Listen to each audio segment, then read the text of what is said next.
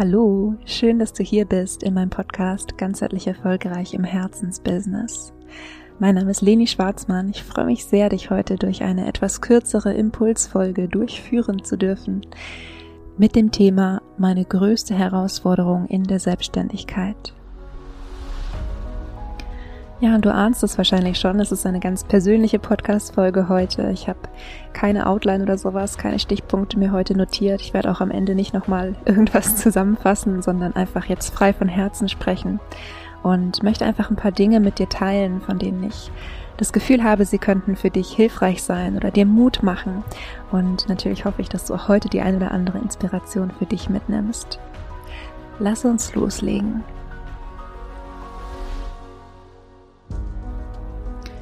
Die Idee, diese Folge aufzunehmen, kam mir eigentlich, als ich kürzlich nochmal mit einer ehemaligen Kollegin gesprochen habe, beziehungsweise äh, ja, ehemalige Kommilitonin sozusagen. Wir haben beide ein duales Studium bei meinem ehemaligen Arbeitgeber gemacht.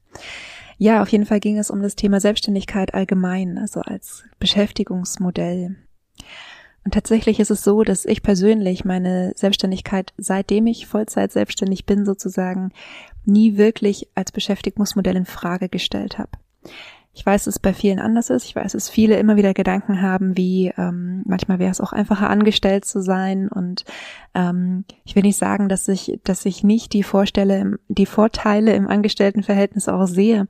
Nur ich habe nicht das Gefühl, dass das Gras irgendwo anders grüner ist, als jetzt gerade in ähm, ja in dem Business, das ich eben gerade führe. Ähm, und deshalb bin ich sehr klar darin, dass ähm, für mich im Moment die Selbstständigkeit absolut äh, komplett außer Frage steht, dass es das beste, für mich persönlich beste Beschäftigungsmodell ist. Und die spannende Erfahrung, die ich gemacht habe, war, dass aufgrund meiner Klarheit darin Menschen denken, dass ich überhaupt keine Herausforderungen in der Selbstständigkeit habe und dass irgendwie ähm, ja alles alles total leicht ist und alles total nach Plan läuft. Einerseits hat mich das überrascht, weil ich immer das Gefühl habe, dass ich sehr häufig auch berichte von ja, von Dingen, die eben nicht so gelaufen sind, wie ich es mir vorgestellt hatte oder die ähm, einfach ganz anders waren. Ich habe zum Beispiel, wenn du sie noch nicht gehört hast, kannst du dir Episode 16 mal anhören. Da habe ich gesprochen über drei Dinge, die ich mir vor der Selbstständigkeit komplett anders vorgestellt hatte. Ähm, ja, aber auch allgemein, du kennst mich, also wenn du meinen Podcast schon länger hörst, dann kennst du mich ja aus dem Podcast und du weißt, dass ich hier sehr persönlich bin und dass ich auch sehr oft eben teile, was ich ja im Nachhinein vielleicht anders gemacht hätte oder ähm, ja, was bei mir einfach nicht so funktioniert hat, wie ich mir das gewünscht hätte. Und nichtsdestoweniger, weil mir das jetzt nochmal gespiegelt worden ist, auch in diesem Gespräch mit meiner ehemaligen Kommilitonin, habe ich mir gedacht, nehme ich jetzt nochmal eine Folge auf, wirklich zu meiner persönlichen, mit Abstand größten Herausforderung in der Selbstständigkeit. Und das ist mein eigener Kopf. Mein eigener Kopf und die Geschichten, die ich mir ja teilweise immer wieder erzählt habe und phasenweise auch immer wieder erzähle. Und wenn wir es nochmal kurz psychologisch betrachten, dann ist es ja eben auch tatsächlich so, dass Geschichten, die wir uns erzählen, schlussendlich unsere Realität formen. Also wir beginnen wie, wie Filter in unserer Wahrnehmung einzustellen und ähm, die Dinge so zu wenn ich jetzt sage zu drehen, dann klingt das so, als, als würden wir es absichtlich machen. Das glaube ich noch nicht mal. Oder meine Erfahrung ist, zumindest bei mir, aber auch bei meinen Kunden, also niemand sabotiert sich absichtlich selbst, nicht wahr? Also ähm, es muss schon ein unbewusster Prozess sein, der eben ähm, im Gehirn abläuft, der unsere Wahrnehmung so verändert, dass wir ja einfach irgendeine Geschichte drumherum bauen, die es uns schwer macht. Ganz besonders bei mir ist es so. Denn wenn du mir schon länger folgst, weißt du, dass ich ein introvertiertes Gehirn habe und dass introvertierte Gehirne etwas anders funktionieren als ambivertierte oder extrovertierte. Und eine Ausprägung davon, ohne dass das jetzt hier eine ähm, eine neurophysiologische oder medizinische Folge werden soll. Eine Ausprägung davon ist eben tatsächlich dieses, ähm, im amerikanischen Raum nennt man das Overthinking. Das deutsche Wort überdenken ist nicht, ähm, trifft nicht den Kern wieder, weil wir, wir Deutschen ähm, oder in der deutschen Sprache benutzt man das Wort überdenken einfach, wenn wir über etwas nochmal nachfühlen oder nachdenken wollen. Ähm, dieses konkrete Overthinking, was ich jetzt meine, ähm, ist eben tatsächlich dieses sich verlieren in, ähm, ja, letztendlich in Gedankenspiralen, die irgendein katastrophales Ende haben. Uns im Kopf irgendwelche Worst-Case-Szenarios ausmalen. Ja, das ist das, was Introvertierte oft kennen. einschließlich mir.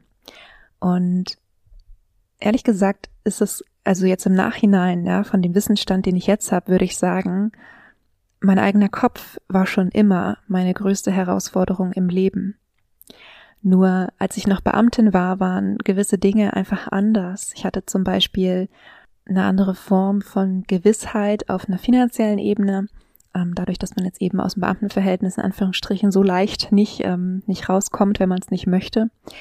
Ähm, ja, und es gab einfach Dinge, über die ich mir nicht so viele Gedanken gemacht habe. Auch damals, würde ich rückblickend sagen, war schon immer mein, mein eigenes Gedankenkonstrukt, das ich mir manchmal aufbaue in meinem introvertierten Gehirn, ähm, eine große Herausforderung. Aber zurück äh, zum Thema, was jetzt äh, gerade konkret in der Selbstständigkeit es mir eben auch, auch schwer gemacht hat und natürlich auch, wie ich damit umgehe. Ich weiß gerade gar nicht, wie ich das im Intro gesagt habe, dass natürlich diese Folge jetzt nicht nur ähm, irgendein ähm, irgendwelche ähm, äh, Erfahrungen und Herausforderungen von mir sein sollen, sondern natürlich teile ich auch mit dir, wie ich damit umgehe. Ja, und vielleicht ähm, erzähle ich dir einfach mal ein paar Beispiele, die mir jetzt gerade so in den Kopf kommen. Und ich habe gerade zurückgedacht an den Beginn meiner, meiner Vollselbstständigkeit sozusagen, dem Moment, wo ich eben tatsächlich auch entschieden habe, äh, mich aus dem Beamtenverhältnis zu entlassen. Und ich weiß noch, dass ich damals, das habe ich auch schon mal in einer anderen Folge erzählt, erstmal niemandem davon erzählt habe, nur meinem Mann, aber auch meinem Mann erst, als ich es eigentlich äh, in mir schon relativ entschieden hatte, dass ich so machen werde. Und in dem Moment, in dem ich dann wusste, okay, jetzt muss ich es einfach auch meinem Umfeld irgendwie erzählen, was ich übrigens teilweise auch wirklich spät gemacht habe, ähm, in dem Moment, in dem ich das wusste, hatte ich dieses große Bedürfnis von mich erklären wollen. Ich hatte dieses diesen Wunsch, dass Menschen mich verstehen. Den habe ich übrigens, und das kennen viele sensible Menschen äh, und auch viele introvertierte Menschen, diesen Wunsch einfach verstanden zu werden. Ja. Äh, den habe ich auch jetzt noch manchmal, der macht mir auch jetzt noch manchmal Schwierigkeiten. Aber ähm, in vielen Dingen ähm, bin ich, ja, bin ich klarer und weiß ich, es reicht, wenn ich mich verstehe. Aber zurück zum Moment, wo ich Menschen einfach wirklich erzählt habe, dass ich ja, mich aus dem Beamtenverhältnis entlassen werde. Ich habe so viel Zeit im Nachhinein damit verwendet, Menschen zu erklären, warum ich tue, was ich tue. Und ja, wenn ich ehrlich bin, würde ich rückblickend sagen, ich habe Zeit damit verwendet, mich zu rechtfertigen. Und das ist ja auch nicht unbedingt was, ähm, was, was Schlimmes, jetzt irgendwie darüber zu, zu sprechen oder sich zu erklären, auch ein Stück weit.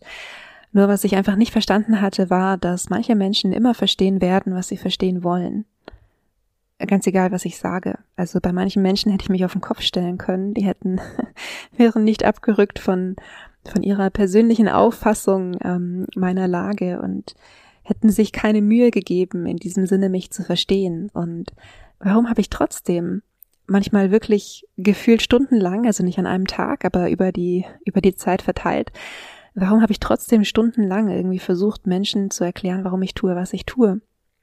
Letztendlich stand dahinter so dieses, dieser Wunsch, ähm, ja, einfach eine Form von Unterstützung auch zu bekommen und Harmonie aufrecht zu erhalten. Denn das ist auch eine Ausprägung sowohl von, von hochsensiblen Menschen als auch von introvertierten äh, Menschen. Also ich habe quasi, ich habe quasi das, das Bonus Plus, dass ich es auf beide Arten besonders stark in mir vereine.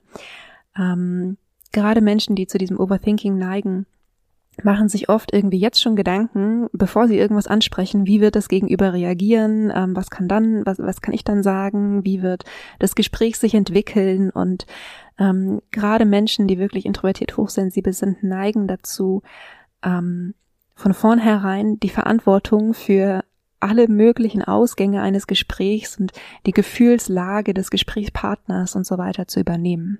Ja. Und ähm, gerade wir sind eben auch ja immer bemüht, dass sich alle wohlfühlen, dass wir ähm, so vorausschauend sind, äh, wirklich eben für alle Eventualitäten gesorgt zu haben. Und was aber passiert ist, also ich kann, wie gesagt, das ist jetzt eine persönliche Folge, ich kann es vor allem von, von mir berichten. Ich weiß aber, dass es anderen, ähm, ja, sensiblen, introvertierten Frauen, zumindest die ich kenne, auch ähnlich geht. Was dann passiert, ist, dass wir gefühlt, bevor wir in ein Gespräch gehen, dieses Gespräch in hunderttausend Szenarien im Kopf durchspielen, was zum einen wahnsinnig viel Zeit braucht, zum anderen wahnsinnig viel Nerven und zum dritten wie ich vorhin schon sagte, manche Menschen werden immer verstehen, was sie verstehen wollen. Das heißt, wahnsinnig sinnlos ist.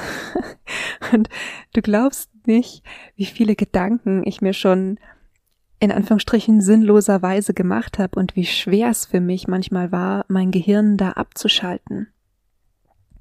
Ich habe zum Beispiel auch, wenn Dinge nicht gut gelaufen waren, und das ist ja auch schon eine Bewertung, die wir den, den Dingen geben, ja. Ich hatte, hatte zum Beispiel der schlechteste Monat, den ich hatte in meiner Selbstständigkeit, seit ich ähm, Vollzeit selbstständig war, da hatte ich einen Umsatz von etwa 2000 Euro. Ich glaube, das war 2020. Und ähm, mein Kopf hat direkt sowas draus gemacht wie, oh Gott, wenn es jetzt nur noch bergab geht, ja, wenn jetzt nur noch irgendwie sukzessive der Umsatz weniger wird, wenn jetzt auf einmal irgendwie alles nicht mehr funktionieren sollte, was vorher funktioniert hat. Also mein Kopf hat ein, ein totales Katastrophendenken draus gemacht. Und es hat, äh, damals war ich ja noch, noch nicht, noch nicht ganz so weit, wie ich heute bin. Ähm, aber damals hat es bestimmt, ich weiß nicht, zwei, drei Tage gedauert, bis ich mich da wieder einigermaßen rausgeholt hatte und mir einfach bewusst gemacht habe, und das ist jetzt auch wieder, falls du dich wieder erkennst in diesem Katastrophendenken, äh, ist das jetzt wieder der, der Tipp für dich ähm, an dieser Stelle, bis ich mir bewusst gemacht habe, ich habe ja die Macht über mein Business. Ich entscheide, was ich tue und was nicht. Ich entscheide, wie viel Energie ich aufwende, wie viel Zeit ich aufwende, ob ich diesen Weg weitergehe, ob ich einen anderen Weg ausprobiere. Grundsätzlich stehen mir ja alle Wege offen. Und vor allem bewerte ich die Situation ähm, auf meine Art und Weise. Und damals war ich natürlich auch noch nicht so lange voll selbstständig, dass ich irgendwie Erfahrung ähm, damit hatte. Ja, heute es ist natürlich einfacher zurückzuschauen und zu sagen, ja damals, als ich dachte, das könnte jetzt der Wendepunkt sein und ab hier geht's irgendwie nur noch bergab. Ähm, heute habe ich einen, einen total anderen Blick auf Umsatzschwankungen. Nur damals war es eben tatsächlich das Gefühl, als wäre mein Kopf mit mir durchgegangen. Und woran ich mich erinnern musste und auch heute manchmal immer wieder erinnern muss, ist, dass ich auch die Kraft über meine Gedanken habe. Ich habe die Macht über meine Gedanken. Niemand kann mir einen Gedanken irgendwie in den Kopf einpflanzen, wenn ich ihn nicht annehme. Und ich kann heute nicht mehr sagen, das ist jetzt auch nur ein Beispiel, ja, ein Beispiel dafür, wie mein Kopf mir ähm, einfach äh, in der Selbstständigkeit manchmal in Anführungsstrichen das Leben schwer macht. Ich kann heute nicht mehr sagen, wie dieser Gedanke damals in meinen Kopf gegangen ist.